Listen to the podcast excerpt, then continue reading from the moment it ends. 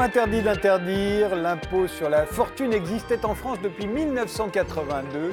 Emmanuel Macron avait promis pendant sa campagne de le transformer en impôt sur la rente immobilière et d'exonérer tout ce qui finance l'économie réelle. C'est ce qu'il a fait en remplaçant l'ISF l'IFI, l'impôt sur la fortune immobilière. Mais le rétablissement de l'ISF est l'une des mesures phares du mouvement des Gilets jaunes et selon un sondage, 77% des Français y seraient favorables. Le président de la République, lui, tient à sa réforme, il refuse de revenir dessus. Alors pour en débattre, nous avons invité François Boulot, vous faites partie des porte-paroles du mouvement des Gilets jaunes. Vous êtes avocat inscrit au barreau de Rouen, avocat en droit du travail, en droit bancaire, droit des contrats, et vous êtes favorable au rétablissement de l'ISF, j'imagine. Pourquoi? Oui, euh, bonsoir. Euh, favorable effectivement au rétablissement euh, de l'ISF parce que contrairement à ce que le gouvernement indique, la réforme telle qu'il l'a opérée ne favorise absolument pas l'économie réelle et l'investissement dans, dans l'économie réelle. Virginie Pradel, vous êtes avocate fiscaliste, présidente de l'Institut fiscal Vauban. Vous êtes contre le rétablissement de l'ISF? Oui, je suis contre car c'est un impôt qui est très complexe, anti-économique. il a transformé la France euh, en pays euh, qui est le premier exportateur euh, de millionnaires dans le monde. Donc, Pourtant, ils augmentent. Le, nombre de milliardaires français a augmenté. Oui, et ceux qui partent aussi. Donc voilà, c'est pour ça que je suis principalement contre l'ISF, enfin, le retour de l'ISF. Guillaume Duval, vous êtes éditorialiste au mensuel Alternatives économiques. Vous êtes l'auteur, entre autres, de La France ne sera plus jamais une grande puissance, tant mieux. C'était aux éditions de la Découverte. Alors, favorable ou défavorable au rétablissement de l'ISF? Oui, favorable au rétablissement. D'abord pour le symbole politique, je pense que c'était une erreur politique majeure d'Emmanuel Macron de, le supprimer, et aussi parce que c'est un bon outil économique en réalité. On y reviendra sans doute sur les mécanismes. Non, non, mais c'est un bon outil économique pour dynamiser l'utilisation du capital. Mais je crois qu'il faut le faire très différemment de ce qu'il était auparavant. On y reviendra. Jean-Marc Daniel, vous êtes économiste, professeur à l'École supérieure de commerce de Paris. Vous êtes l'auteur de Les impôts, histoire d'une folie française chez, chez Taillandier et de Macron, la valse folle de Jupiter à l'archipel. Je ne vous demande pas si vous êtes euh, pour le rétablissement de l'ISF. La réponse est très simple et très rapide, non. Alors, petit rappel. Euh, euh, de ce qui s'est passé euh, euh, depuis bah, pratiquement un mois maintenant autour de l'ISF. Emmanuel Macron avait été bien clair dans son premier discours après le, début du mouvement des Gilets jaunes. Écoutez-le. Je sais que certains voudraient, dans ce contexte, que je revienne sur la réforme de l'impôt sur la fortune. Mais pendant près de 40 ans, il a existé. Vivions-nous mieux durant cette période. Les plus riches partaient et notre pays s'affaiblissait. Conformément aux engagements pris devant vous, cet impôt a été supprimé pour ceux qui investissent dans notre économie et donc aident à créer des emplois. Et il a été maintenu au contraire pour ceux qui ont une fortune immobilière. Revenir en arrière nous affaiblirait alors même que nous sommes en train de recréer des emplois dans tous les secteurs. L'impôt sur la fortune n'est pas rétabli, sans qu'on sache pourquoi, alors que le moment de la solidarité est venu. Je considère en effet que les annonces ne correspondent pas vraiment à cette demande d'égalité très forte euh, qui se manifeste depuis trois semaines dans le pays. Rien sur la justice sociale rien sur l'ISF. Bien au contraire, il justifie euh, euh, la suppression de l'ISF. Tout le monde doit participer. Tout le monde doit participer à la dette, tout le monde doit aider. Et les plus riches, non, sont toujours dans leur sphère. Et eux, ils n'ont rien à payer. Ils sont toujours protégés. Hein, les riches, le patronat, tout ça. Tout le monde doit participer. Alors, la première des choses, c'est de remettre l'ISF. C'est très important. C'est psychologiquement, il faut que tout le monde participe. Déjà d'entrée. Voilà la question de l'ISF qui revient hein, chez beaucoup de nos, concitoyens. C'est pour ça que c'est pour moi pas du, tout, euh, un tabou ni un totem, si je puis dire. Mais il ne faut pas raconter des cracks. Hein. C'est pas parce qu'on remettra l'ISF comme il était il y a un an et demi que la situation d'un seul gilet jaune s'améliorera. Ça, c'est de la pipe. Ce, que je sais, c'est que si, si je le faisais demain, les quelques-uns qui étaient en train de revenir de créer de l'emploi, ils diraient bah, celui-là, on a compris, il est comme les autres. Dès qu'il y a un coup de grisou, lui, il remballe ses idées, il est reparti. Ah bah, non, non. Et l'ISF doit être évalué. Cette réforme, elle doit être évaluée. Ils nous disent que cet ISF ne rapporte rien. Bon, 4 milliards quand même, je crois que c'est pas rien, quoi. Quoi que sur les hôpitaux et sur les écoles, je crois qu'ils en auraient bien besoin. Non, non, c'est une des revendications, oui. Bien sûr, oui. Macron dit qu'il ne reviendrait pas en arrière. Ah ben oui, ben si, il faut qu'il revienne en On a arrière. l'impression que cette euh, mesure, l'ISF, euh, et cela depuis sa naissance euh, en 1982, c'est essentiellement un symbole. Et ceux qui s'y attaquent aujourd'hui, enfin ceux qui le défendent, continuent de le défendre en tant que symbole, euh, dans le cas d'un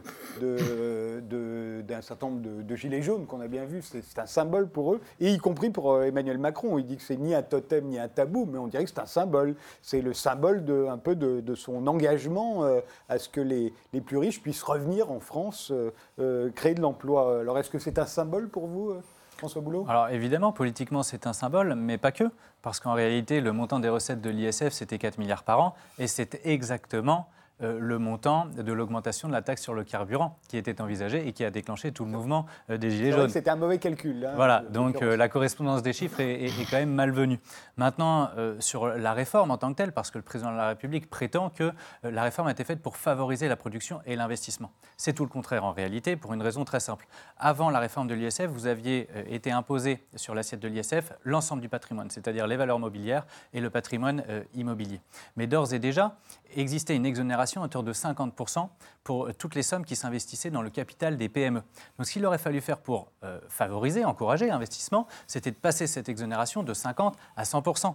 Et là, je pense que tout le monde aurait applaudi des deux mains. Ce n'est pas ce qui a été fait. Ce qui a été fait, c'est que les valeurs mobilières, c'est-à-dire l'épargne et les actions, ont été exonérées de l'assiette du LSF, si bien qu'aujourd'hui, les très grandes fortunes qui ont beaucoup d'épargne et beaucoup d'actions n'ont même plus besoin d'investir dans le capital des PME puisqu'elles sont exonérées de droits et de fait. Voilà la raison pour laquelle nous savons d'ores et déjà qu'il n'est pas besoin, euh, il n'est pas utile d'évaluer euh, l'investissement, il va chuter. Et moi, j'ai eu euh, des discussions avec nombreux de, mes confrères fiscalistes qui me disent qu'effectivement, ça chute. Donc investissement dans les PME qui va Attendez, chuter. on, a, on a une confrère fiscaliste, Mais lui poser la qui, question. qui pour- qui pourra répondre, mais j'ai encore eu un entretien ce matin avec quelqu'un qui devait effectivement faire une levée de fonds grâce à ce dispositif. Et quand la réforme a été passée, tous les gens se sont désengagés parce qu'ils n'y trouvaient plus intérêt. Le deuxième effet qui se coule de cette réforme, c'est que vous aviez nombre de dons qui été faits aux associations pour bénéficier du crédit d'impôt, le fameux crédit Coluche. Le mécénat, la philanthropie, effectivement. Exactement. Et donc ces gens-là n'ont plus besoin non plus de donner aux associations. Donc vous avez une effondre- un effondrement des dons parce que les gens sont exonérés. Et ensuite, je voudrais juste répondre pour terminer sur l'argument qui est toujours utilisé, à savoir euh, la fuite des capitaux et la fuite des très riches. En réalité, les données sont très simples. Vous avez 350 000 personnes qui sont assujetties à l'ISF et vous avez en réalité par an 800 personnes qui partent et 300 personnes qui reviennent. Donc vous avez une balance nette de, de départ de 500 personnes par an. Bon, voilà où on en est. Donc évidemment, sur euh, 350 000 personnes assujetties, on est bien loin euh, d'une perte de recettes euh, euh, pour l'État. Pradel, euh, l'argument euh, selon lequel, euh, effectivement, il aurait fallu. euh, euh, enfin, tous ceux qui sont exonérés aujourd'hui ne- n'investissent plus dans les PME, par exemple, euh, ne donnent plus aux associations euh, qui en ont besoin, etc. etc. Déjà, je trouve qu'on n'a absolument pas de recul en fait pour faire de telles assertions. Euh, attendons euh, quand même quelques mois encore pour, euh, pour, pour avoir une image un peu plus réaliste, hein, parce qu'il y a d'autres facteurs qui peuvent expliquer que les gens fassent moins de dons, investissent moins dans les entreprises. Donc attendons un petit peu. Je tiens quand même à rappeler qu'avant la réforme de l'ISF opérée par Emmanuel Macron, on avait déjà un premier problème, c'est qu'on avait énormément de personnes assujetties à l'ISF euh, qui, pour ne pas payer cet impôt, investissaient dans les œuvres d'art et dans les bois et forêts. Hein, N'oublions pas que ceux qui ne s'exilaient pas, euh, en général, essayaient d'investir dans ça, euh, dans, ce type d'actifs qui n'étaient pas soumis à l'ISF, ce qui est très pervers. hein. Les tableaux, c'est absolument pas productif. On avait également d'autres problèmes, à savoir qu'on avait euh, tout un tas de personnes euh, qui auraient dû être assujetties à l'ISF et à qui, en fait, on confiait des emplois un peu bidons au sein des entreprises euh, pour répondre euh, aux conditions euh, de non-assujettissement. Donc il y avait énormément euh, d'effets pervers. Et quant à l'exil fiscal, je tiens quand même à préciser qu'il y a des études assez contradictoires, notamment d'une une étude intitulée New World Report d'une association sud-africaine hein, qu'on ne peut pas accuser d'être partisane et qui a quand même mis en évidence que la France était le premier pays exportateur de millionnaires dans le monde, à savoir que un millionnaire sur cinq aurait quitté la France. Guillaume Duval Oui, euh, d'abord, il faut quand même rappeler que le système fiscal français est très peu progressif. hein. Donc, si vous prenez l'ensemble des impôts progressifs, donc l'IR, l'impôt sur le revenu, l'ISF, quand il existait, Et euh, les droits de succession, ça représente 6% du revenu des Français. Il faut rappeler ce que c'est qu'un impôt progressif, c'est qu'un impôt qui grimpe, dont le taux grimpe en fonction de, de la richesse des gens. Les impôts proportionnels, donc qui, qui touchent tout le monde, y compris les pauvres, ils représentent 55% La des revenus des. Français, la TVA, la CSG, les cotisations euh, sociales salariales, euh, la TICPE, enfin les- la taxe sur l'essence, etc. Ça, ça représente 55%. Donc on a un, un système qui est très peu progressif. C'est vrai que les impôts progressifs ont beaucoup augmenté depuis 2010, hein, donc euh, avec euh, les mesures que François Hollande avait prises, essentiellement en 2012-2013. Euh, mais le niveau de 6% qui est aujourd'hui, c'était le niveau du début des années 2000. Euh, par contre, les impôts proportionnels, eux, ils ont aussi beaucoup augmenté depuis 2010 pour rétablir les comptes, etc. Mais là, au- aujourd'hui, on est à 3 points de plus pour les ménages qu'au début des années 2000. Donc on a rétabli la situation pour les très riches, ça les a mis dans une colère folle et comme ils ont beaucoup de pouvoir politique, ils ont obtenu euh, effectivement d'Emmanuel Macron qu'on revienne sur les mesures qui avaient été prises. Euh, mais par contre, les gens ordinaires, ils ont continué à être taxés et à être taxés de plus en plus, et c'est pour ça que ça a explosé. Hein, euh, à cause de ce déséquilibre. Alors, on dit toujours la France est un pays très égalitaire, on est un des pays où les inégalités sont les plus faibles dans le monde, où elles ont le moins augmenté, c'est vrai, au niveau des inégalités de revenus, mais on n'a pas encore les chiffres de 2018, hein, parce qu'avec les mesures qui ont été prises, là, euh, les inégalités vont en prendre un, sacré coup d'un coup. hein. Donc, on a vu, euh, c'est pas forcément les 10% les plus riches, hein, mais sur les 0,1% les plus riches, ça fait quand même à peu près un million d'euros en moins d'impôts à payer pour tous ces gens-là. hein. C'est énorme et ça va creuser de manière très significative les inégalités. Alors après, l'ISF tel qu'il était, il avait des inconvénients. Madame vient d'en citer un en particulier. Il y avait beaucoup trop d'exonération. Et en contrepartie, son taux était trop élevé, parce que dans un contexte de taux d'intérêt très bas, euh, les taux maximaux qui étaient appliqués à l'époque, euh, François Hollande avait fait l'erreur de rétablir les anciens taux, euh, ne convenaient pas du tout. Il faut faire autre chose. Un bon impôt, c'est un impôt qui a une base large, où il n'y a pas d'exonération et des taux bas. Donc il faudrait un taux beaucoup plus bas que celui qui était, mais c'est très utile d'imposer les patrimoines et pas simplement les revenus, notamment pour une chose, c'est que ça oblige les gens qui ont du patrimoine à s'en servir vraiment et à le faire tourner, à l'utiliser dans l'économie. Parce que euh, sinon, ils peuvent effectivement euh, garder euh, de l'immobilier vide ou, ou des entreprises qui ne font pas vraiment tourner, etc. Parce que quand comme il n'y a pas de revenus, ils ne sont pas taxés sur le revenu. Si vous les taxez sur le patrimoine, ça les oblige à s'en servir vraiment. C'est un moyen de dynamiser l'économie, contrairement à ce qu'on raconte d'habitude. Jean-Marc Daniel? Oui, je ferai trois remarques par rapport à ce qui a été dit. D'abord, la première remarque sur l'idée que euh, l'imposition du patrimoine, ça permet de dynamiser l'économie. Ça suppose qu'effectivement, cette imposition soit en conformité avec l'évolution de la rémunération du patrimoine. Et donc, on vient de le dire, les taux d'intérêt sont à 0,7%. En 1982, dans le programme qui avait été voté par le gouvernement socialiste de l'époque, il voulait mettre un impôt sur le, un, un IGF, puisqu'il a été supprimé quand même entre 86 et 88. Je reviendrai là-dessus. À 8%. Mais ça avait coûté très cher à chaque il, avait, il voulait le supprimer à 8%. Pourquoi 8% Parce que les taux d'intérêt à l'époque étaient à 18%. Bon. Maintenant, on est à des taux d'intérêt à 0,7%, donc l'ISF ancien, de toute façon, était confiscatoire. Le deuxième élément que je mettrai en avant, c'est le fait qu'on a l'impression que le patrimoine et le capital n'est pas imposé dans ce pays.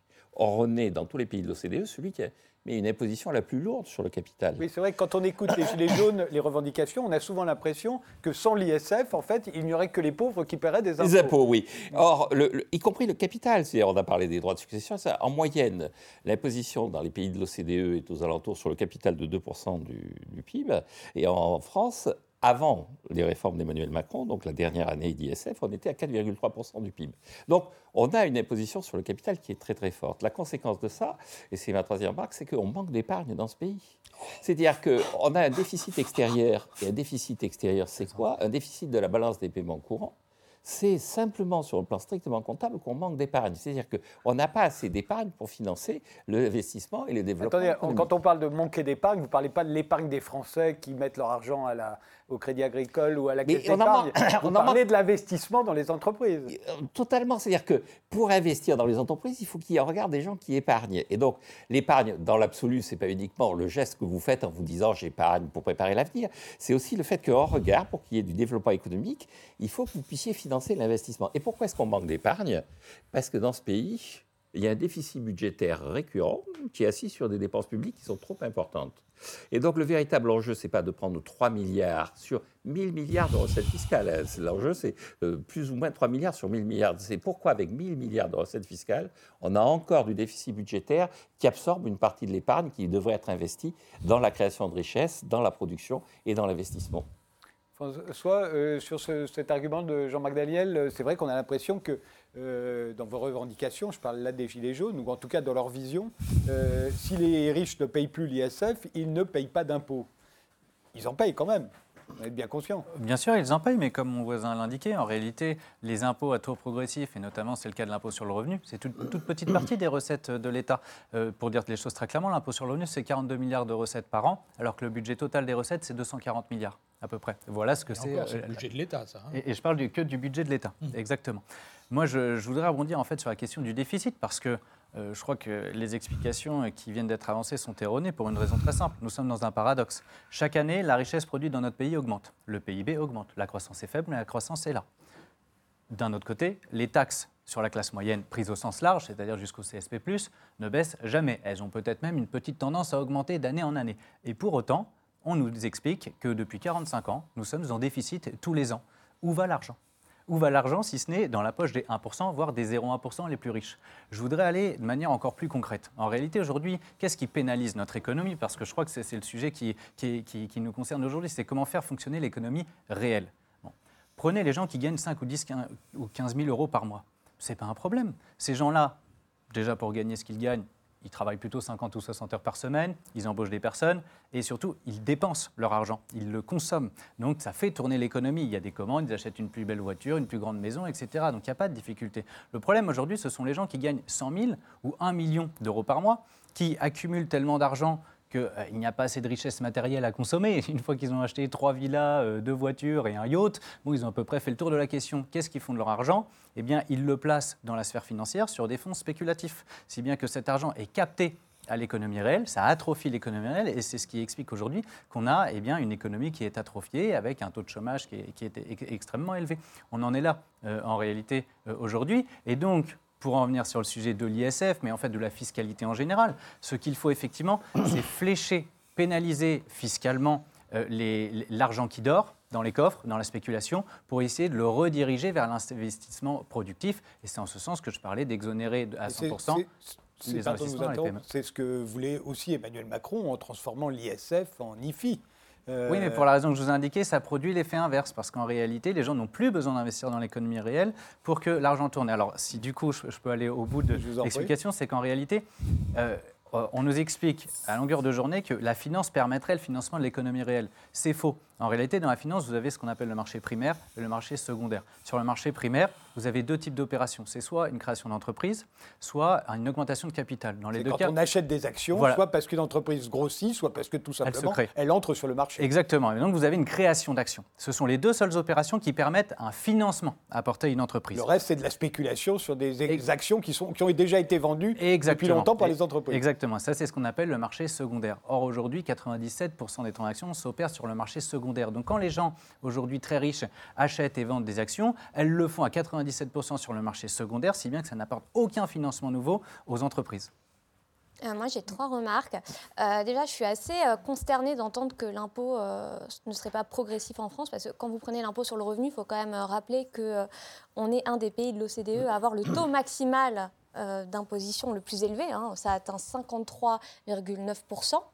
Hein, euh, quand vous prenez euh, la tranche euh, maximale de 45%, que vous ajoutez la contribution exceptionnelle sur les hauts revenus et la partie non déductible de la CSG, mmh. on atteint un taux stratosphérique. Donc on ne peut quand même pas dire qu'il n'y a pas de progressivité dans ce pays, c'est faux.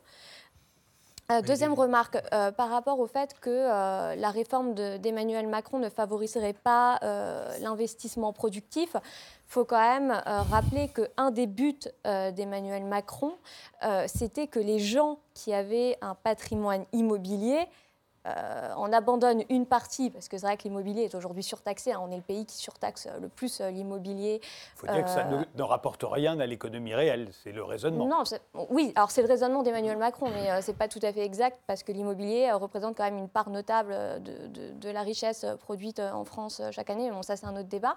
Mais il faut quand même rappeler que, et moi j'ai pu le constater, et quand vous parlez avec des conseillers en gestion de patrimoine, ils vous le disent, qu'aujourd'hui il y a beaucoup de personnes qui possèdent un énorme patrimoine immobilier et qui réfléchissent à en abandonner une partie pour investir, euh, pour investir autre part dès lors que l'immobilier euh, est surtaxé.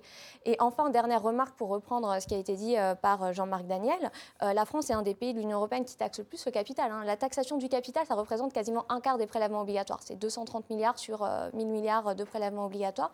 Et on est aussi le pays de l'Union européenne qui a le taux implicite de taxation du capital, qui est le taux qui prend vraiment en compte vraiment la, taxation. Hein, c'est un des taux euh, les plus fiables en fait pour mesurer la taxation du capital. En France, ça dépasse 52%, ce qui est beaucoup plus élevé que dans la plupart des pays de l'Union européenne. Pour vous donner un exemple, euh, le Royaume-Uni et euh, l'Allemagne ont des taux qui sont inférieurs à 30%. Donc on ne peut pas dire qu'on ne taxe pas le capital en France. Il est vraiment surtaxé par rapport aux autres pays. Guillaume Duval, c'est vrai que on a cette image, euh, la France a cette image, elle s'enorgueillit d'ailleurs euh, d'être l'un des pays les plus redistributifs euh, et où effectivement les écarts entre, on va dire, les 10% les plus riches et les 10% les moins riches sont quand même les plus étroits parmi les, les, pays, y compris les pays développés. Alors tout ça ne, serait plus qu'une légende aujourd'hui ou c'est toujours vrai? Ce n'est pas, pas, une légende et, Madame a raison. C'est vrai qu'il y, y, a un problème de dumping fiscal en Europe qui est, qui est sérieux et qui est une menace sociale et politique extrêmement grave. Il n'y a pas du populisme seulement en France, hein. il y a beaucoup de pays en Europe où cette situation est devenue insupportable, c'est-à-dire que les États sont obligés d'augmenter les impôts sur les pauvres et sur les classes moyennes parce que les riches euh, peuvent menacer de s'en aller et, de, et, d'aller dans un paradis fiscal euh, si, si, on n'est pas content. Donc ça, ça conduit à des situations insupportables socialement et politiquement et, et ça explose. Donc il faudrait s'attaquer à ça et un des reproches que je fais à Emmanuel Macron, mais c'était aussi un reproche que je faisais déjà à François Hollande, c'est de ne pas avoir cherché à s'y attaquer et à mettre euh, le dossier. Ça veut dire l'harmonisation fiscale au niveau européen, c'est pas de mal à veille. non, non, c'est pas de mal à veille. Euh, la, Commission vient, mais c'est évidemment toujours euh, au dernier moment, mais de, de, de, présenter une proposition qui est de dire on supprime l'unanimité sur le vote sur la fiscalité en Europe. Euh, si Emmanuel Macron euh, et avant lui François Hollande s'étaient euh, attaqués sérieusement à ce dossier, c'est quelque chose qui aurait pu avancer. ceci dit, et ce qu'il faut bien comprendre dans le contexte actuel, c'est qu'on est dans une situation folle sur le plan social et politique. C'est-à-dire qu'on a depuis dix ans maintenant une banque centrale qui a une politique extrêmement laxiste sur le plan monétaire. Ça consiste à donner beaucoup d'argent aux banquiers et aux spéculateurs qui nous ont emmenés dans le mur, à faire monter les prix des actifs, comme on dit, les prix des actions, les prix de l'immobilier, donc à enrichir les plus riches, pendant que dans le même temps, on a des politiques budgétaires très restrictives, on demande de baisser euh, les dépenses publiques, de diminuer la protection sociale, et une politique de marché du travail déflationniste, on demande de baisser le coût du travail, de baisser les salaires, de baisser la protection sociale, etc. etc. Comment voulez-vous que les gens n'explosent pas quand on a ce contraste-là? Ce n'est pas simplement une question de fiscalité. Effectivement, la fiscalité, en, taxant notamment le patrimoine des plus riches, qui a beaucoup augmenté depuis dix ans, euh, pourrait permettre de limiter ça. Mais c'est aussi une question, effectivement, de changer les politiques budgétaires européennes. Les Allemands protestent contre la politique monétaire de la BCE, qui trouve trop laxiste, etc. Ils ont raison. Euh, c'est absolument injuste ce qui est fait à travers ça, mais ça nécessiterait, pour pouvoir s'en passer, sans que l'économie européenne s'écroule, qu'on ait des politiques budgétaires moins bêtes, moins restrictives, et des politiques du marché du travail moins déflationnistes, qui poussent moins ou toujours, euh, toujours moins enfin, à, la, spirale euh, vers le bas euh, des systèmes sociaux français et européens. c'est vrai que ce n'est pas simplement un problème français, c'est un problème européen, mais un des reproches qu'on peut faire et qu'on doit faire aux dirigeants français, Emmanuel Macron comme les autres, c'est qu'ils ne sont pas attaqués au niveau européen. Euh, Emmanuel Macron a mis l'Europe en avant dans ses discours, etc., mais il n'a rien fait pour éliminer les problèmes que ça pose aux modèles sociaux comme le modèle social français. Jean-Marc Daniel, euh, vous êtes bien conscient qu'en Europe, le problème est à peu près le même partout et que ça le, problème est à peu près le même partout. Le problème, essentiel, c'est qui crée de la richesse. Et dans tous les raisonnements que je viens d'entendre, il y a cette idée que c'est l'État qui crée de la richesse. La redistribution qui crée de la richesse et tout ça. Les gens qui créent de la richesse, ce sont des entrepreneurs, ce sont des gens qui Pas créent tout des seul. entreprises. Non, mais c'est Mais quand même, c'est- si, si, c'est quand même Non. des gens qui euh, innovent, qui créent des entreprises, qui sont dans une phase effectivement dynamique par rapport à la situation dans laquelle ils sont. Or, euh, ces gens-là, de même que quand on augmente les impôts sur le tabac, on a comme objectif de réduire la consommation de tabac, mais quand on augmente les impôts sur les entrepreneurs, on a implicitement comme objectif de détruire les entrepreneurs. Et c'est ce qui se passe dans les pays où on met une fiscalité sur le patrimoine, sur la création de richesses, sur l'accumulation de richesses. Alors après, face à ça, Trois remarques par rapport à ce qui a été dit. La première, c'est que devient l'argent C'est une des grandes revendications, effectivement. Mais on le sait, il n'y a pas de mystère. Euh, Le ministère des Finances a annoncé ce que devenait l'argent.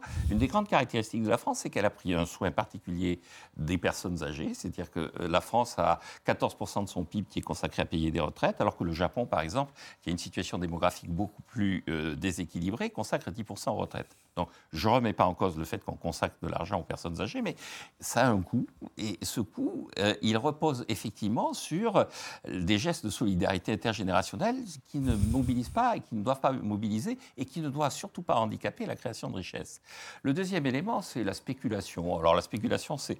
Maurice Allais disait que la différence qu'il y a entre spéculateur et investisseur, c'est qu'à la fin, l'investisseur a réussi son coup alors que le spéculateur a échoué.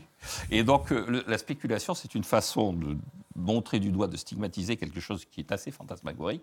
La Vous réalité. reconnaissez quand même, Jean-Marc Daniel, qu'il a raison. 96-97% du marché financier, du marché des actions et des obligations, c'est sur le marché secondaire. Donc on spécule sur des actions, mais les entreprises ne voient pas un sou Ah, mais de cet écoutez, argent-là. les- bah, mais, au contraire, les entreprises, c'est leur fonds propres. Les entreprises, c'est la situation d'évolution de leurs fonds propres. Derrière, c'est ce que vous appelez de la spéculation.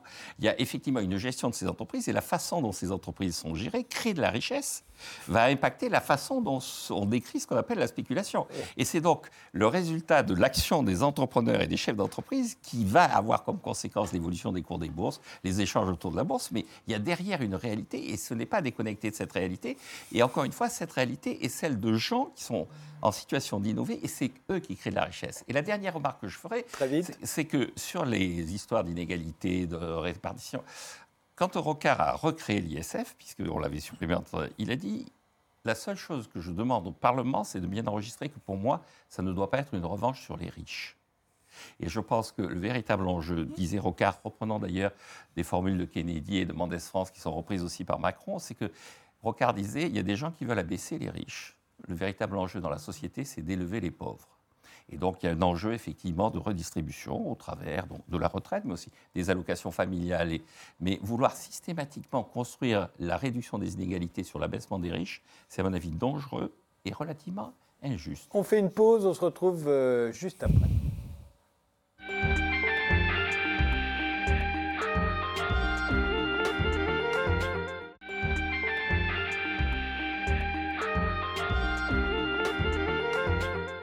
Faut-il rétablir l'ISF? On en débat ce soir avec François Boulot, qui est l'un des porte-parole des Gilets jaunes, avec Virginie Pradel, qui est avocate fiscaliste, Guillaume Duval, qui est éditorialiste au, au mensuel Alternatives économiques, et Jean-Marc Daniel, euh, qui est économiste. Aujourd'hui, d'ailleurs, euh, ça a fait la une du quotidien Libération. Le nouveau rapport d'Oxfam euh, a révélé que 26 milliardaires, les 26 milliardaires les plus riches, euh, euh, concentraient autant de richesses que la moitié la plus pauvre de l'humanité. Il faut dire que nous, les Français, on n'est pas dans cette moitié les plus pauvres de l'hum- l'humanité, hein, on est dans l'autre. Mais néanmoins, en 2017, ils étaient 43 milliardaires hein, pour, qui avaient la même fortune que, que la moitié la plus pauvre de l'humanité.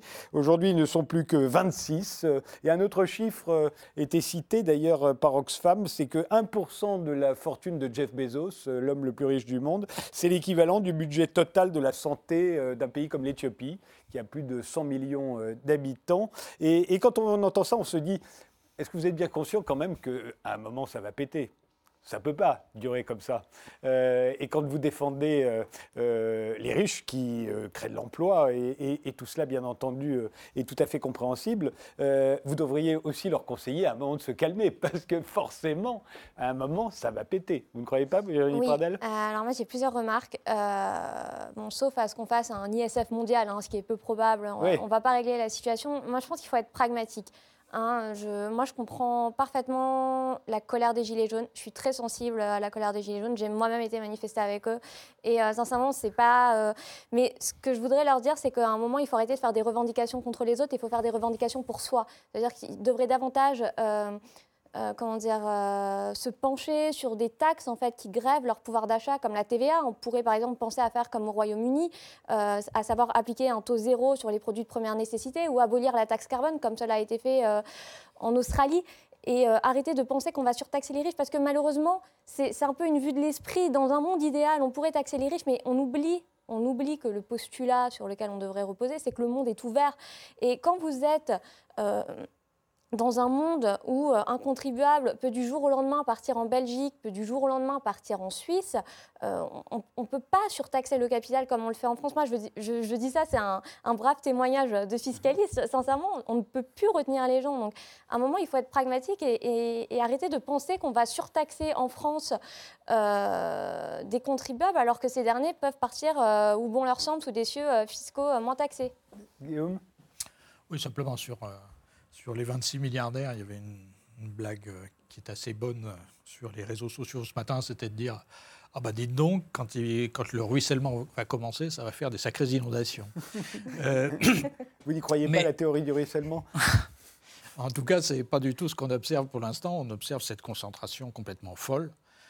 Mais je crois que c'est une concentration complètement folle, non seulement sur le plan social et politique, insupportable et inacceptable, et c'est très bien qu'on ne l'accepte pas, mais c'est aussi une concentration complètement folle et, euh, négative sur le plan économique, si vous voulez. Ce qui caractérise nos sociétés, euh, c'est euh, le besoin d'interaction, de coopération. Pour produire de la richesse, il faut qu'il y ait de plus en plus de personnes, d'organisations, de salariés dans des organisations qui interviennent. Comment voulez-vous que les gens se sentent mobilisés dans une entreprise quand il y a des inégalités aussi folles de revenus, de patrimoine au sein de cette même entreprise? C'est complètement contre-productif. Si les Japonais sont en train de faire euh, la peau à Carlos Ghosn, c'est parce qu'ils n'acceptaient pas euh, dans cette société où il y a beaucoup moins d'inégalités entre les PDG et les salariés, ils n'acceptaient pas du tout la situation de Carlos Ghosn en termes de revenus. Et ils avaient raison sur ce point. Après, le reste, on peut discuter, mais sur ce point, ils avaient tout à fait raison. Si on, si on veut de la coopération et, du dynamisme dans les entreprises, il faut forcément limiter ces inégalités euh, folles euh, telles qu'elles sont là. Et par ailleurs, cette idée que ce seraient des héros solitaires qui créeraient de la richesse, c'est entièrement du pipeau. S'il y a Jeff Bezos, Zuckerberg, Bill Gates aux États-Unis, c'est d'abord parce que l'État américain a dépensé des mille et des cents pendant des décennies pour construire l'Internet. C'est les militaires qui avaient commencé dans les années 70, c'est les universitaires qui ont continué ensuite. Ce n'est que 40 ans après que l'État américain, dans ses différentes dimensions, a dépensé des centaines de milliards de dollars il y a eu des petits génies sur la côte ouest qui se sont dit est-ce qu'on ne pourrait pas gagner du fric avec ça? Et ce qui fait que ça n'existe pas en Europe, c'est simplement qu'on n'a jamais eu de politique euh, industrielle publique en Europe. On a fait une seule chose, c'est détruire les politiques industrielles nationales qui préexistaient, mais on n'a pas établi de politique industrielle européenne. C'est la raison pour laquelle, contrairement aux États-Unis, euh, qui aussi font beaucoup de protectionnisme sur tous ces trucs-là, notamment grâce à leurs militaires, etc. Euh, et c'est la raison pour laquelle ils ont ça et pas nous. C'est pas du tout parce qu'ils ont des petits génies, nous on n'a que des débiles. Jean-Marc Daniel? Oui, par rapport euh, à l'histoire des 26 milliardaires et tout ça, ce qui est intéressant, c'est de regarder simultanément, à la même époque, combien il y a de gens qui sont sortis de la pauvreté. C'est-à-dire qu'en bah, 40 ans, ce qui est spectaculaire dans ce qui s'est passé, c'est le nombre de gens qui ont cessé d'avoir faim, des gens qui ont eu accès, effectivement, on parle du budget de santé de, l'Éthiopie, du nombre de gens qui ont eu accès à véritablement des politiques de santé, euh, des gens qui ont eu accès à l'eau potable, et ça, c'est lié à quoi? C'est lié à la croissance économique. Et ce que montre bien l'expérience historique, c'est que la croissance économique, ça favorise essentiellement et ça améliore les conditions des pauvres. Alors je ne vais pas, mais Schumpeter, qui est un des grands théoriciens de la croissance économique, expliquait que euh, entre Louis XV et Truman, qui était le président des États-Unis à l'époque à, laquelle il vivait, euh, il y avait exactement la même quantité de lumière à disposition. Truman l'avait sous forme électrique Et week-end, ils l'avaient sous forme de chandelle, mais ils avaient exactement la même quantité de lumière. En revanche, le paysan français qui vivait à côté de Louis XV, il n'avait pas de lumière, alors que le paysan américain qui vivait à côté de Truman, il avait de la lumière électrique comme Truman. Et donc, c'est la croissance économique, le progrès technique qui améliore la situation et qui réduit les inégalités. Jean-Marc Daniel, pendant les Trente Glorieuses, euh, dont nous avons aussi souvent la nostalgie, euh, il y a eu comme ça un certain nombre, euh, quelques millions de- d'Européens qui sont sortis de la pauvreté, qu'ils avaient traversé ne serait-ce qu'à travers la, Oui, la- grâce la- à la- la Grande Guerre mondiale. Et au même moment, les inégalités explosaient moins qu'aujourd'hui, parce qu'il y avait, à ce moment-là, il y avait l'URSS, donc les capitalistes se disaient, il faut faire attention, sinon ça va nous péter au visage. ça dépend. Aujourd'hui, on dirait qu'il n'y a plus de risque. Ça dépend ce que vous appelez les inégalités, parce qu'il y a des inégalités qui sont des inégalités monétaires. Mais encore une fois, quand vous n'avez pas accès à l'eau potable et que vous vous trouvez à avoir accès à l'eau potable, même si la personne qui est le milliardaire, qui, est, qui gagne beaucoup plus que vous, la réduction dans votre style de vie est, est colossale. C'est-à-dire que c'est le même exemple que l'histoire de la lumière. C'est-à-dire, sur le plan monétaire, je ne sais pas quel était le niveau d'inégalité entre Truman et le paysan entre Louis XV et le paysan, mais le fait que le paysan puisse accéder à la lumière, c'est une réduction colossale des inégalités. La deuxième remarque que je ferai, on parle de politique industrielle et tout ça, mais après tout, si on veut avoir le destin de Jeff Bezos, personne ne nous empêche d'être Jeff Bezos. C'est-à-dire, si vous voulez gagner autant que Jeff Bezos, faites Jeff Bezos. Quant à Carlos Ghosn, il était à la tête d'une entreprise de 450 000 personnes. Donc, euh, il a donné du travail, il a structuré une entreprise de 450 000 personnes et il nous a donné du pouvoir d'achat. Parce que en lançant le projet Dacia, en organisant l'industrie automobile, enfin, il était PDG, c'est lui qui a organisé tout ça. Et donc, euh, le, le directeur de l'entreprise, par ses choix, a donné du pouvoir d'achat à la population. Et donc, euh, le véritable enjeu, c'est ce pouvoir d'achat qui a été donné à la population. Pas combien gagne M. God, combien gagne Mme Barat, qui est la directrice de General Motors, qui gagne deux fois plus que lui et personne ne conteste ce qu'elle gagne. Le véritable enjeu, c'est effectivement comment est-ce que la partie la plus défavorisée va pouvoir bénéficier de la croissance économique. La dernière remarque que je ferai sur les chiffres d'Oxfam, c'est qu'ils comparent une fortune, qui est un stock, qui est un patrimoine, à des budgets qui sont des flux. Donc, euh, c'est assez... Vous parlez là de la comparaison avec le, le budget de la santé. sûreté, oui, oui, le c'est la tous les ans, alors que, alors que Jeff Bezos, il n'accumule pas tous les ans la fortune euh, qu'il a. Il double pas tous les ans sa fortune. Euh, vous vouliez ajouter, Guillaume Duval, à quelque chose et après Oui, simplement pour dire, euh, euh, Jean-Marc Daniel a raison, les inégalités sont beaucoup réduites euh, à l'échelle mondiale, en particulier depuis, depuis 40 ou 50 ans. Simplement, il y a une chose faut, dont il faut se souvenir quand on dit ça, euh, c'est qu'il y a 50 ans, les très très pauvres à l'échelle mondiale, ils vivaient dans des villages où ils n'avaient pas d'électricité, où ils étaient dans des économies de subsistance, etc., hors des circuits monétaires. Aujourd'hui, les très pauvres à l'échelle mondiale, ils vivent euh, dans des bidonvilles, dans les villes, où ils ont de l'électricité, effectivement, mais du fait qu'ils ont de l'électricité, ils ont accès à Internet, ils ont accès à la télévision. Donc ils voient euh, comment les très riches vivent sur la côte ouest des États-Unis. Alors qu'ils n'en avaient aucune idée. Alors qu'ils n'en avaient aucune idée il y a 50 ans.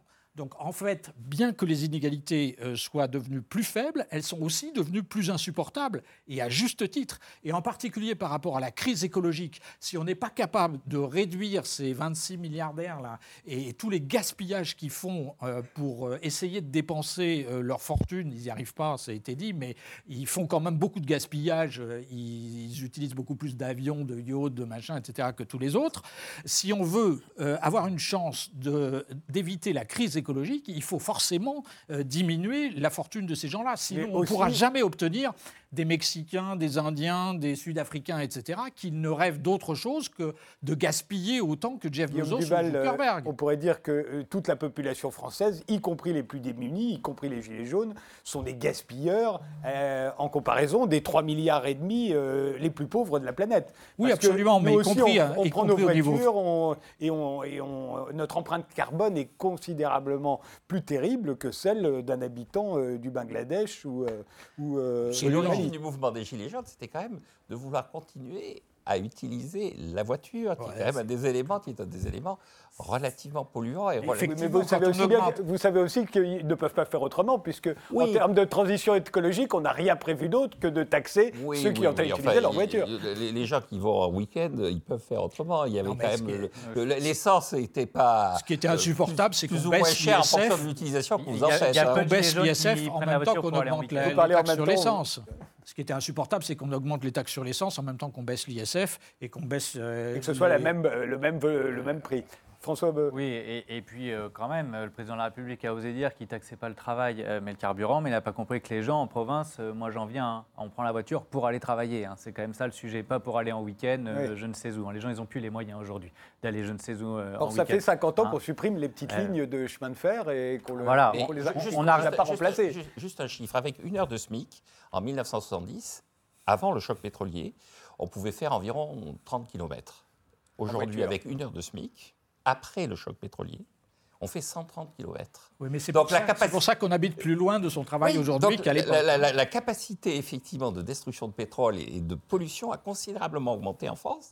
Et donc je pense que et il y avait des économistes à l'époque, je me souviens d'Alfred Sauvy, qui disait la bonne mesure, c'est effectivement d'augmenter systématiquement le prix de l'essence et de ne jamais euh, laisser dériver cette On situation. sait que le- l'énergie n'est pas assez chère euh, aujourd'hui, Voilà. on le sait. Voilà, exactement. Mais, Je- je mais, vais euh, pour qu'on il faudrait pour qu'on ne l'utilise plus que qu'elle soit qu'on puisse euh, la Bah, qu'il y ait remplacer par autre chose. technique, oui. On a- Non, je, je tiens juste à préciser que quand même, on est le pays de l'Union européenne qui taxe le plus l'énergie hein, euh, avant, euh, avant l'Allemagne. Et euh, pour, pour rebondir un petit peu sur la taxe carbone, euh, je trouve que le débat est complètement biaisé parce que ce qu'on oublie de dire, c'est qu'en France, on a une taxe carbone, mais que de nombreux pays, euh, dont les pays les plus euh, pollueurs au monde, je pense à la Chine, je pense aux États-Unis, je pense à la Russie, mais je pense même à l'Allemagne, l'Allemagne qui est le le plus gros pollueur de l'Union européenne, n'ont pas de taxe carbone. Donc sincèrement, je ne pense pas qu'on va être... euh, euh, on- on- la France, quand même, ne peut ça. pas avoir la prétention de sauver la planète euh, toute seule. Et il faudrait avoir un débat euh, quand même euh, un peu plus, euh, comment dire, euh, qui repose sur des arguments euh, un peu mieux qu'on va sauver la planète. Et je tiens à préciser qu'on a un aussi des montants de, de taxes carbone les plus élevés au monde. Hein, euh, et quand on regarde d'autres pays qui ont des montants plus élevés comme la Suisse, vous regardez la Suisse, ils ont exonéré tous les ménages euh, de taxes carbone. Hein, tout, euh, toute l'essence, etc., n'est pas concernée par la taxe carbone. Or qu'en France, c'est un impôt, et ça a été souligné par un rapport très édifiant de la CNDP, hein, qu'on ne peut pas accuser de ne pas être neutre, et qui a mis en évidence que euh, la taxe carbone couvrait seulement 35% des émissions de CO2, donc principalement euh, les émissions euh, euh, qui proviennent euh, des véhicules, qu'elle est principalement supportée par les ménages, et que paradoxalement, tous les plus gros pollueurs en sont exonérés. Bah, attendez, il y, a- il y a un autre système au niveau européen qui s'appelle le- Le- le enfin, marché les permis d'émission, qui, qui taxe les, les plus gros pollueurs. Il a des défauts, etc. Mais c'est normal qu'on ne taxe pas deux fois euh, les gens là-dessus. Euh, par ailleurs, euh, la taxe carbone, elle n'a pas simplement comme mission de, sauver la planète, elle a aussi euh, un- une mission qui est beaucoup plus immédiate, c'est de sauver le modèle social français en limitant les importations euh, de pétrole et de gaz. hein. Parce que le problème, c'est que pour tout ça, on dépend à 100% de l'étranger, et à l'étranger de régimes qui ne sont pas très recommandables, y compris la Russie de M. Poutine. hein. Et c'est- si on n'est pas capable de se passer de pétrole et de gaz à très court terme, on pourra plus payer notre modèle social parce que euh, ces choses-là vont augmenter. On voit bien, euh, on- ça a été amorti pendant 10 ans après la crise parce que les prix des matières premières étaient très bas. On voit bien ce que ça donne dès que les prix du pétrole ré- réaugmentent, ça devient insupportable pour nous. hein. Et donc c'est ce qui va se passer dans le futur. Si on n'est pas capable de se passer du pétrole et du gaz, on ne pourra pas se payer notre modèle social. Donc à, à ce niveau-là, si vous voulez laisser le gaspillage du pétrole et du gaz comme ça se fait Non, aux États-Unis, si vous êtes favorable à ça, euh, très bien pour Non, vous. Mais les pragmatique États-Unis, ils ont du gaz de schiste et du pétrole de schiste. Et, et d'autre part, ils polluent euh, comme des fous. Euh, c'est- leur choix pour l'instant. J'espère que ça ne va pas durer, mais c'est leur choix pour l'instant. Mais en tout cas, ce n'est pas le mien. Pour, pour faire une juste Oui, je- de- non, je vais peut-être dire un Moi, point. je pense qu'il ne faut pas rétablir l'ISF, mais il faut rétablir la taxe carbone. Voilà. François Boulot. Il y a beaucoup de choses qui ont été dites, donc euh, je- j'ajouterai la pouvoir réponse. Je n'ai pas parlé depuis un moment. Euh, on- je reviens sur les inégalités. Je conclurai par l'écologie. Mais sur les inégalités, euh, on peut dire ce qu'on veut. Il y a des chiffres. Il y a 9 millions de personnes dans notre pays qui vivent avec moins de 1000 euros par mois. Et vous avez 140 000 SDF. Dans la cinquième ou sixième puissance économique du monde, pour ma part, je trouve ça absolument insupportable. Et je pense que pour nous qui parlons dans le confort d'un plateau de télévision, nous ne devrions pas accepter de vivre dans un océan de malheur. Et c'est ce C'est que. c'est pas c'est les riches qu'on résoudra ce problème. alors, très bien, vous me faites ma transition, monsieur, parce que vous, vous avez dit tout à l'heure qu'en réalité, le problème, ce n'est pas les riches, mais c'est que les pauvres n'arrivent pas à s'enrichir. Hein. Mais euh, vous savez, il y a un lien de cause à effet. En fait, Victor Hugo disait, c'est de l'enfer des pauvres qui est fait le paradis des riches. En réalité, vous avez une richesse qui est produite et la question est celle de sa répartition. Et euh, le problème. Victor Hugo n'est pas un grand économiste, que je sache. hein. Oui, mais enfin, il avait, quelques facultés qualités, intellectuelles et, et il y a un lien de cause à effet. Vous voyez, vous avez une richesse qui est produite et la question, c'est sa répartition. Mais on a compris la logique, et c'est depuis 40 ans, qui est de dire nous ne pouvons pas changer la clé de répartition, mais seulement augmenter le gâteau. Mais ce sera ma conclusion sur l'écologie. Je veux revenir avant sur le fil conducteur aujourd'hui qui crée l'injustice fiscale et sociale. Parce qu'en réalité, le problème, c'est que tout simplement, une toute petite partie de la population, des privilégiés, a fait sécession et a décidé de faire du chantage à l'impôt en, euh, euh, disant aux États mais si vous m'imposez un taux que j'estime trop élevé, eh bien, euh, je partirai. Et ça fait maintenant 40 ans que nous élisons des responsables politiques qui s'appliquent à nous expliquer pourquoi on ne peut pas les imposer comme les autres. Mais ce n'est pas ce qu'on leur demande. Nous, ce qu'on leur demande très simplement, c'est de trouver les solutions politiques pour pouvoir les imposer comme les autres. Les sommes qui sont captées ainsi par les privilégiés, elles considérables parce que vous avez les dispositifs fiscaux que Emmanuel Macron a fait adopter au début du quinquennat qui, euh, en 2019, au bénéfice des 1%, des 1% les plus riches, vont coûter 30 milliards à la nation. À cela s'ajoutent les intérêts de la dette publique, publique c'est 40 milliards. Et vous pouvez encore ajouter l'évasion fiscale évaluée à 80 ou 100 milliards. Donc on est aux alentours de 150 ou 170 milliards. Et je rappelle que le budget des recettes de l'État par an, c'est 240 milliards. Vous voyez, donc on en est quasiment à trois quarts euh, d'argent qui est capté directement par les 1, voire les 0,1% les plus riches. Et pour trouver des solutions, c'est assez simple en réalité. Il y a un pays qui n'est pas tout à fait communiste, qui s'appelle les États-Unis, et qui a fixé euh, l'impôt sur la nationalité, et non plus exclusivement sur le principe de la territorialité. Donc ça pourrait permettre eh bien, à ces gens d'arrêter de faire du chantage, d'arrêter de nous expliquer qu'ils vont aller euh, dans un autre pays si on les impose euh, selon des conditions qu'ils jugent, privatoires et, privatives. Et on pourrait faire cette solution-là. On pourrait également, parce que l'un des gros problèmes auxquels on assiste, c'est que tout simplement les évadés fiscaux, quand bien même les qui se font prendre euh, la main dans le pot de confiture, eh bien, euh, sont effectivement pris euh, la main dans le sac, ils ne vont jamais en prison. On a fait les peines planchées pour les délinquants des cités. Faisons les peines planchées pour les évadés fiscaux. Mettons trois ans, comme ça celui qui est pris, il est sûr et certain d'une chose, il ira en prison. Et là, peut-être qu'on va moraliser un petit peu les comportements, parce que quand vous avez euh, un SDF qui pique euh, dans un supermarché une banane et un paquet de gâteaux, il prend deux ou quatre mois de prison. Bah, je suis désolé, quand vous avez quelqu'un qui, qui- qui vole dans la caisse de l'État des millions et des millions, il doit savoir qu'il n'aura pas d'autre issue que la prison. Eugénie Ouais, Bradel. moi, je suis d'accord. Oui, je trouve qu'il y a beaucoup de laxisme euh, par rapport à la délinquance en col blanc. hein. Euh, on ne va pas faire affaire euh, à une affaire. euh, on va pas faire référence à une affaire récente, mais bon, il y a, il y a Mmh, des choses qui ont choqué euh, l'opinion publique. Voilà, vous l'avez fait pour moi. Euh, Mais ce sont, de- ce sont vos clients dont vous parlez là. Je parle pas, ceux, pas les condamnés, mais Ouais, euh, la, pas- la que- délinquance en col blanc. euh, C'est-à-dire que si on estime que sont des délinquants tous ceux, par exemple, qui veulent payer moins d'impôts, euh, ils, vont, ils vont se retrouver non, sous non, le... non, là, il y a- y, y des personnes qui, hein, qui ont, qui ont des, des- des circonstances très aggravantes. Euh, Cahuzac, c'était quand même. Ah oui, là, c'est mentir. c'est- c'est- c'est- c'est- C'était quand même euh, un acte. euh, On a toujours tendance à, à mettre dans le même sac euh, le, le fait de vouloir payer moins d'impôts et de se servir légalement des textes qui existent. Voilà, il faut, et, il faut et faire la, la distinction. et la délinquance. Voilà, euh, Oui, non, faut la, délinquance et l'optimisation fiscale, l'utilisation de la on loi telle qu'elle est. plus, euh, on Ouais. Et donc ça, c'est pas, ça, ça embête euh, personne en prison pour Et, utiliser et la là, loi. on revient sur les pays de l'Union européenne, comme l'Irlande, les Pays-Bas, qui ont des taux extrêmement bas, et donc vous avez un dumping fiscal Ça qui s'opère au sein de l'Union européenne. À quoi sert l'Union européenne si c'est pas d'harmoniser fiscalement est-ce que les Irlandais et les Baltes sont moins heureux que nous Avec moins Mais d'impôts les, les Irlandais n'ayant pas d'industrie, il est logique qu'ils et- fassent Exactement. euh, Ils ce nous font une ce concurrence qu'ils ont faussée. quelque chose à les vendre. traités, c'est la concurrence libre et non faussée. Elle est totalement faussée, du coup, avec des- des- une concurrence fiscale entre les États. D'ailleurs, ce qui est intéressant, c'est qu'une des, enfin, une des premières personnes qui a essayé de, de mettre fin à ça en Europe, c'est un monsieur qu'on connaît bien en France, qui s'appelle M. Bolkestein, au nom justement de cet argument, parce que c'est un vrai libéral néerlandais qui voulait que la concurrence soit libre et non faussée, et donc pas faussée par le dumping fiscal. Simplement sur le dumping fiscal, ce que je voudrais dire, c'est qu'il y a un argument de dire on ne s'en sortira jamais, on ne pourra jamais rien faire contre les paradis fiscaux. C'est totalement faux. Euh, Il n'y a rien de plus facile que de régler la question des paradis fiscaux. Ce sont toujours des petits États qui n'ont pas d'armée, qui ne pèsent rien au niveau, au niveau mondial. Si la France et l'Allemagne se, se mettent d'accord, c'est pas très difficile. Il n'y a pas besoin d'envoyer beaucoup de divisions pour mettre le Luxembourg au pas. Euh, Vous la seule- prêt à envoyer l'armée pour la seule euh, raison pour laquelle, la seule raison pour laquelle ça ne s'est pas fait jusqu'ici, c'est simplement parce que les dirigeants des grands États n'ont pas voulu faire de peine à leurs riches et à leurs multinationales qui se servaient de ces paradis fiscaux, parce que ces riches et ces multinationales sont aussi les gens qui financent leur campagne électorale.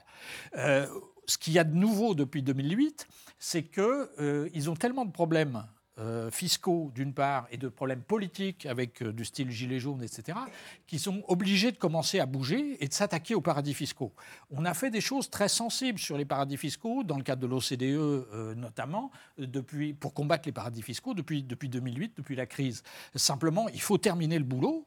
en particulier sur les bénéfices des entreprises aujourd'hui, et c'est ça qui n'est pas fait actuellement. Mais, mais Emmanuel Macron, qui a mis l'Europe en avant, n'a jamais insisté sur le fait qu'il fallait mettre ça en avant. L'harmonisation fiscale, la fiscalité sur les, sur les bénéfices des multinationales, il s'en est quasiment pas occupé depuis un an et demi. C'est ça qu'il faudrait mettre maintenant en avant et c'est ça qui est la priorité si on veut éviter que l'Europe explose et que le populisme explose dans toute l'Europe. Alors, Juste pour, euh, pour répondre à, à monsieur, euh, je pense qu'il faut bien distinguer euh, la concurrence fiscale, qui est quelque chose qui est inévitable, euh, mais il faut se battre pour qu'elle soit euh, loyale et transparente. Or, aujourd'hui, elle est totalement déloyale, comme le disait monsieur, parce qu'on a des petits États comme l'Irlande qui font clairement leur loi hein, euh, au niveau euh, de, de l'Union Enfin, sinon, européenne. ils vivraient de quoi l'Irlande? Oui, mais bon, on les a beaucoup subventionnés. Enfin, ils pourraient, ils ont. un- enfin, quand, vous- quand vous regardez la croissance mais de l'Irlande, c'est juste délirant. en fait, qu'est-ce que fait l'Irlande? Elle pompe euh, les recettes fiscales des grands Mmh. États qui sont incapables, euh, compte tenu euh, notamment des, des règles fiscales obsolètes, de, de lutter contre ce phénomène. Mais c'est c'est quand même inacceptable. Donc, il faudrait qu'on ait une concurrence fiscale loyale euh, et transparente. Donc, euh, le LuxLeak a permis de, mettre fin. euh, aux, aux rescrits un petit peu douteux qui étaient, étaient accordés de façon totalement opaque par l'administration fiscale à certaines grandes entreprises au Luxembourg. Et il faut aussi différencier la concurrence fiscale du tourisme fiscal. Ce qui est aujourd'hui très dommageable en Europe, c'est les pratiques de tourisme fiscal. Je vous donne un exemple. Vous avez des pays comme le Portugal qui certes bon, ont subi une crise économique assez importante, mais d'autres pays comme la France sont aussi exposés à ce même type de crise.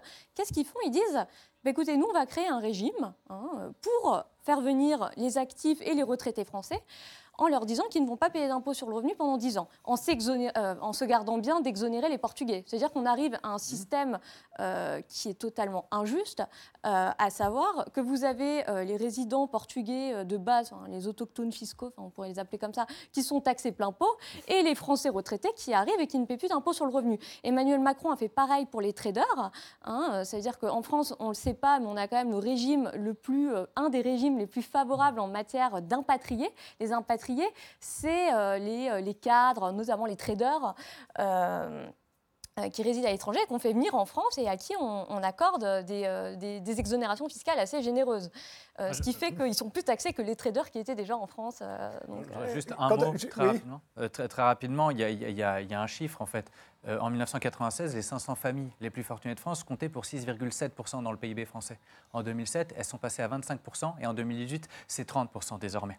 En réalité, la question aujourd'hui qui est posée au pays et en particulier par le mouvement des Gilets jaunes, c'est de savoir si les 1%, voire les 0,1%, est-ce qu'ils peuvent contribuer à l'impôt comme tout le monde, c'est-à-dire à proportion de leurs facultés? Parce qu'en l'état, vous avez toute la classe moyenne prise au sens large qui a subi un taux de prélèvement jusqu'à 70-75%, cotisation sociale et impôts euh, euh, tout confondus. Et vous avez ces très très très riches qui, eux, via l'optimisation, via l'évasion fiscale, eh bien, euh, subissent des taux de prélèvement qui sont bien inférieurs au, euh, à la classe moyenne. Est-ce qu'il ne serait pas plus rentable, plus productif, donc, euh, de s'attaquer euh, plutôt aux, aux multinationales qui, on le sait, euh, ne sont pas du tout imposées en France comme elles le devraient par rapport, euh, euh, justement parce qu'elles jouent de toutes ces je- je sociales. je moi, juste, que de- juste quand je dis rapport- 0,1 ou 1%, je vise à la fois les multinationales et à la fois les actionnaires. C'est euh, pas du tout le même poids, hein, fiscalement, ça fais- rapporterait plus les multinationales. hein. Mais c'est les deux. Daniel, il reste, rapport- il reste une minute. Oui, hein. deux remarques par rapport à ça. Sur la concurrence fiscale, quand c'est la France qui fait de la concurrence fiscale au travers du crédit impôt recherche,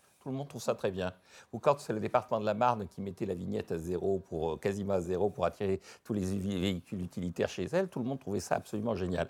Donc la concurrence fiscale, tout le monde s'y donne, et je pense que c'est plutôt assez sain. La deuxième remarque que je trouve assez curieuse, c'est que je croyais que le mouvement initial des Gilets jaunes, c'est on paie trop d'impôts, et on paie trop d'impôts, à quoi sert le pognon? C'était ça, pour... qu'est-ce qu'ils en font, tout cet argent? Eh Et, ben on oui. est en train de nous dire, il faut augmenter encore les impôts, Mais pas du sur- tout. mais pas sur Ah, pas tout du le tout, monde, je peux- sur certains. je peux- je peux- Moi, je oui, mettais, voilà, qui on paye trop d'impôts? Et qui n'en paye pas assez? C'est ça la question Mais je qui est pense posée que par les Gilets jaunes. C'est- trop d'impôts, c'est qui en paye pas assez et qui en paye trop. Voilà, la classe moyenne en paye trop et les très très riches n'en payent pas assez. Je vous remercie tous les quatre d'avoir participé à ce débat. Merci de nous avoir suivis jusqu'ici et rendez-vous au prochain numéro.